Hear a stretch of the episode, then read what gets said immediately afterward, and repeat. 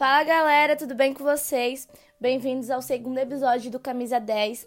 Eu, a Duda, aqui tô tomando a frente da introdução, mas o Júnior também vai estar participando comigo ao longo do programa. É diferente do primeiro episódio, a gente vai fazer uma coisa diferente hoje. A gente não vai contar a história dos clubes, mas sim a gente vai escalar a nossa seleção do Brasileirão de 2020, né, que teve encerramento agora em 2021 por conta da pandemia. Então esse ano muito atípico, muito conturbado, que graças a Deus a gente conseguiu chegar ao encerramento da competição. Então a gente vai estar tá escalando a seleção do brasileiro. É, queria deixar ressaltado que é, na nossa opinião, né, não é a seleção do brasileiro que a CBF fez, apesar de ter muitos nomes que estão né, no prêmio do Brasileirão 2020. A gente deu alguma mudada, colocamos jogadores que a gente acha que mereceram e fizeram um campeonato melhor. Então segue aí pro programa, espero que vocês acompanhem até o final e é isso. Então, começando pelo goleiro da nossa seleção, o escolhido foi o Everton, goleiro do Palmeiras. É, ele se destacou é, fazendo várias defesas e até salvando o time em algumas partidas.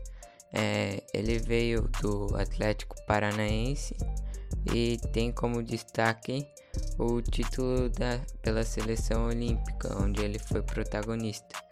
Além disso, hoje é um dos goleiros da seleção brasileira do Tite. Para mim é um dos nomes mais incontestáveis, já que eu não consigo nem lembrar outros jogadores que poderiam assumir essa posição no lugar dele. Você tem ali goleiros de ótima qualidade em outros clubes, mas eles variaram muito durante a temporada.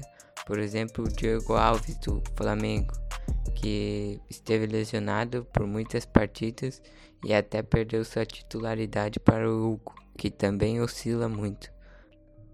Na lateral direita, Fagner, ele que por muitas vezes foi ataque e defesa do Corinthians.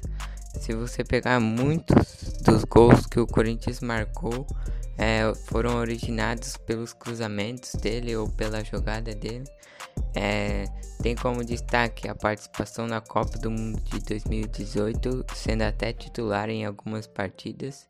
É, começou sua carreira no Corinthians, daí teve uma passagem no PSV da Holanda, depois voltou para o Corinthians e foi emprestado para o Vitória.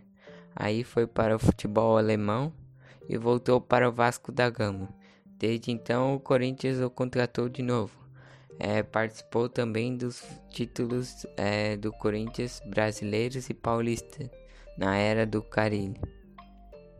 Outro destaque nessa posição ainda foi o lateral direito Mike do Palmeiras, mas acho que o Fagner teve uma participação maior no Corinthians, porque o Corinthians dependia muito dele, tanto para atacar quanto para defender. E agora, dando início à nossa zaga aí, né? A gente optou por colocar o Gustavo Gomes, que também foi eleito para a CBF. O Gustavo ele chegou no Palmeiras na metade de 2020 e mesmo assim conseguiu alcançar números muito bons, com 70% de desarmes certos e mais de 1.170 passes. O zagueiro ainda marcou 4 gols, é, foi fundamental para a campanha que o Palmeiras fez no Brasileirão, o Palmeiras que não estava tão focado no Brasileiro por conta da Libertadores, mas mesmo assim o time alcançou uma boa posição. E discordando da seleção do brasileiro que colocou o Cuesta como próximo zagueiro, a gente colocou aqui o Veríssimo. É, ele está no lugar do Cuesta, como eu já disse, né? E ele foi um, um importante jogador para o Santos, né? Que e fez um campeonato muito bom com a equipe. É, se a gente levar em consideração o time do Santos, que conseguiu até mesmo chegar à final da Libertadores, mas está uma crise instaurada muito grande, uma crise pesada e que os jogadores estão aí sem receber o salário. É, por exemplo, o Santos foi jogar a final da Libertadores com salários atrasados. O Veríssimo ele foi um importante zagueiro, foi peça fundamental mesmo. É, teve média de quatro inter interceptações por jogo e o total de 83% de eficiência por partida. Então, Veríssimo foi aí um dos grandes nomes do Santos esse ano que, mesmo com a crise, conseguiu se destacar.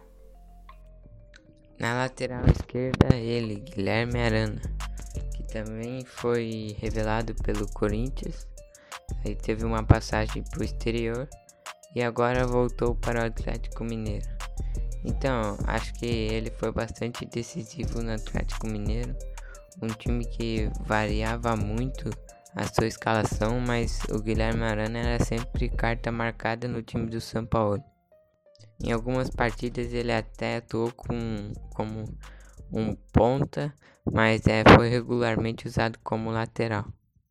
Hoje ele está emprestado ao Atlético Mineiro pelo Sevilha.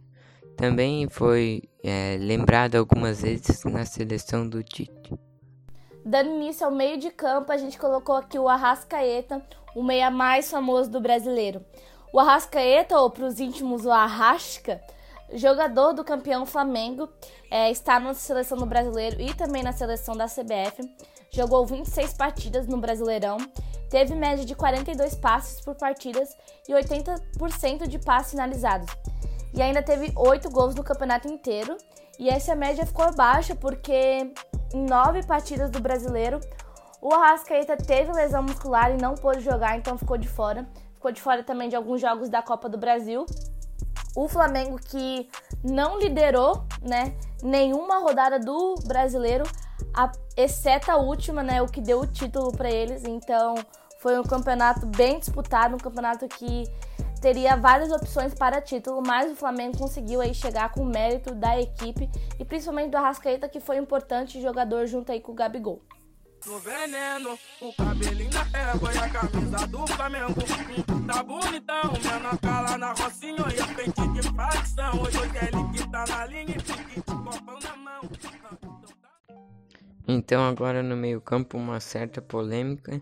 Decidimos escalar Thiago Galhardo para a nossa seleção. Claro, muito mais pelo seu primeiro turno e pela fase QD do que pela fase que foi dirigida pelo Abel Braga, já que o Internacional era muito dependente de seus gols na fase QD lá no início do Brasileirão, no ano de 2020 ainda, do que agora com Abel Braga na reta final. E muitas vezes até agora recentemente ele foi reserva, entrando só no final do jogo e deixou de marcar seus gols. Claramente, é, parece que ele não é mais o mesmo. Thiago Galhardo tem poucas passagens por clube, clubes assim de destaque, assim vamos dizer. Agora é jogando no Inter e an antes ele jogava no Vasco e lá em 2016 ele começou no Ceará. Vale lembrar que em seu auge no Brasileirão, é, o Tite foi muito cobrado para escalar Thiago Galhardo na seleção brasileira. Talvez hoje não faça o menor sentido o Galhardo estar na seleção brasileira. E para fechar o nosso meio de campo, a gente tem o Vina, o Vina que é conhecido de alguns times, de outros nem tanto. Mas ele surpreendeu tanto o torcedor do Ceará, mas também como todos os apaixonados por futebol. E sem dúvidas, né? Ele chegou, ele mesmo, né, falou que chegou com a proposta de fazer história no Ceará e foi o que de fato conseguiu fazer, né? Junto com o time. É, o time se classificou para a Copa Sul-Americana e chegou em 11 do Campeonato Brasileiro, que era uma posição que muita gente não esperava do Ceará, né? Porque a gente tem aqui os considerados grandes e teve, por exemplo, o Vasco rebaixado, o Botafogo rebaixado. Então, muita gente achou que o Ceará ia cair esse ano, mas o Ceará ele vem construindo uma base forte, um time forte, regular e que vem se firmando sim na Série A e é um time difícil de enfrentar. É, o Vina foi o jogador mais regular, sem sombra de dúvidas. Teve média de 80% dos passes completos e 80 desarmes em 23 partidas. É, o time ainda foi longe da Copa do Brasil, né? Por exemplo, eliminou o Brusque, que é conhecido da nossa cidade. E mais falando de Campeonato Brasileiro, o Vina ele foi um jogador assim que se destacou muito. Eu acho que se alguém parar para pensar assim, no Ceará de 2020 vai lembrar sim do Vina. E agora o um nome que eu penso que não poderia ser diferente, o atacante Marinho do Santos.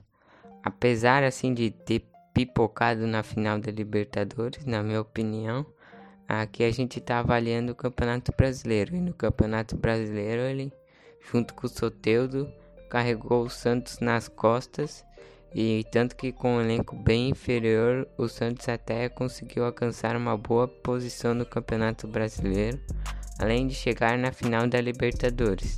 Marinho tem várias passagens por muitos clubes, até mesmo tradicionais do futebol brasileiro, como Corinthians, Santos, Fluminense, Internacional, Náutico, Ceará, Cruzeiro e Grêmio.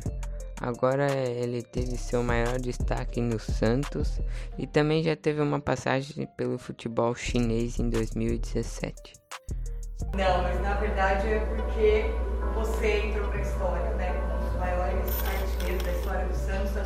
Só tem Pelé, Neymar, outros caras que também fizeram história, então você merecia uma homenagem por tudo que você representa dentro e fora de campo, né? Quem te conhece, convive com você, sabe o, a, importância que você tem para todo elenco, para toda a história do clube, para os nossos torcedores, sempre engajados nas, nas redes. Continuando aí com o ataque, a gente tem o Luciano, que é jogador do meu time. Ele foi artilheiro do Brasileirão, marcou 18 gols em 29 jogos pelo São Paulo. É, o atacante chegou ao tricolor em agosto de 2020, né? E a saída dele do Grêmio, ele era reserva do Grêmio, não estava sendo utilizado. Quem pediu para que ele chegasse no São Paulo foi o antigo técnico São Paulo Diniz. E quando ele chegou, a torcida do São Paulo não gostou muito da anunciação dele, porque a gente não via aquele sentimento de jogador forte no Luciano. Mas a gente literalmente queimou a língua, né? A gente viu que o Luciano, além de forte, é muito guerreiro e que faz de tudo pro time, ele veste a camisa e foi assim o jogador que literalmente carregou o time nas costas. Eu acho que sem sombra de dúvidas, quem é São Paulino vai entender o que eu tô falando. O jogador também esteve presente na seleção da CBF, não tem como não estar, né? É o artilheiro do campeonato. Teve 67 chutes no gol e 84% dos passes completos. E ainda uma marca interessante é que teve 55% dos desarmes, né? Ajudando também na parte defensiva. Então, o Luciano é aquele atacante que faz gol, que tá na área, mas que quando precisa recua e ajuda na defesa. Entre joga sério, faz gol e bagunça. Morumbi é certo, tricolor ganhou mais uma. Entre joga sério, faz gol e bagunça. Morumbi é certo, o tricolor ganhou mais um milhão. Pensa. No meio-campo ainda Claudinho do Bragantino. Acho que esse sim o um nome incontestável, ele teria que estar aqui na seleção do campeonato. É, foi revelação, foi artilheiro e foi um dos, um dos destaques do campeonato, já que mesmo atuando pelo Bragantino, um time ainda inferior aos outros times do brasileiro, mesmo que conte com uma estrutura ampla que tenha tudo para dar certo e se fixar na Série A do brasileiro como um dos grandes clubes, ainda não chegou lá. E infelizmente ele tende a sair do futebol brasileiro, né? Talvez até permaneça na parceria Red Bull, mas em outros países. É, o Claudinho foi revelado pelo Corinthians e é mais um exemplo de jogador que foi mal aproveitado no Corinthians e que dá certo em outro clube, né? Junto com o Luciano foi o artilheiro do campeonato, então vale destacar que por um time menor, de menor expressão, ele ainda conseguiu ser o artilheiro do campeonato.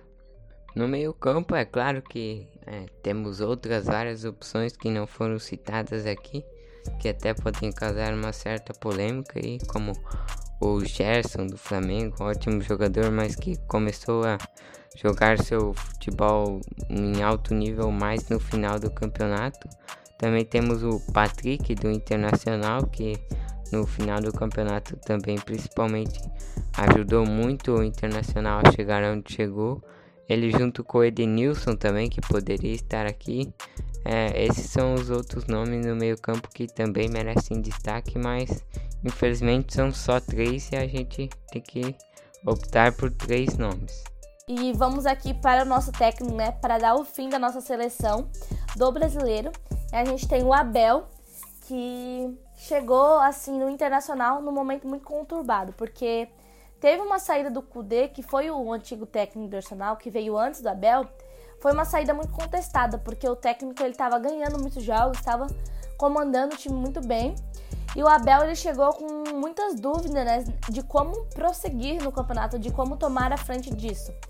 É, por mais que o Internacional não tenha sido campeão, né? E embora por muito pouco não conseguiu, né? O Abel ele conseguiu levar o time para a ponta do campeonato, né? Onde ele liderou algumas partidas. E segundo as suas palavras, né? Todos tiveram que se reinventar no campeonato. Seja presidente de clubes, treinadores, jogadores, porque o plano B, vamos dizer assim, tinha que surgir muito rápido.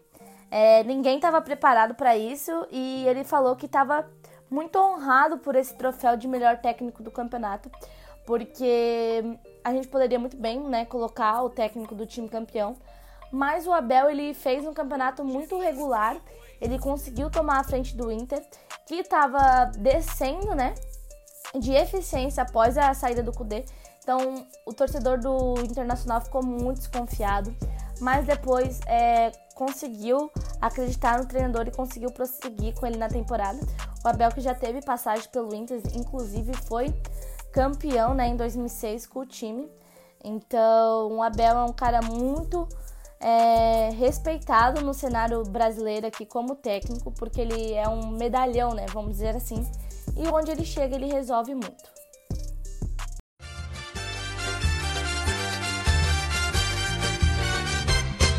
Lá vem o Abelão, cheio de paixão.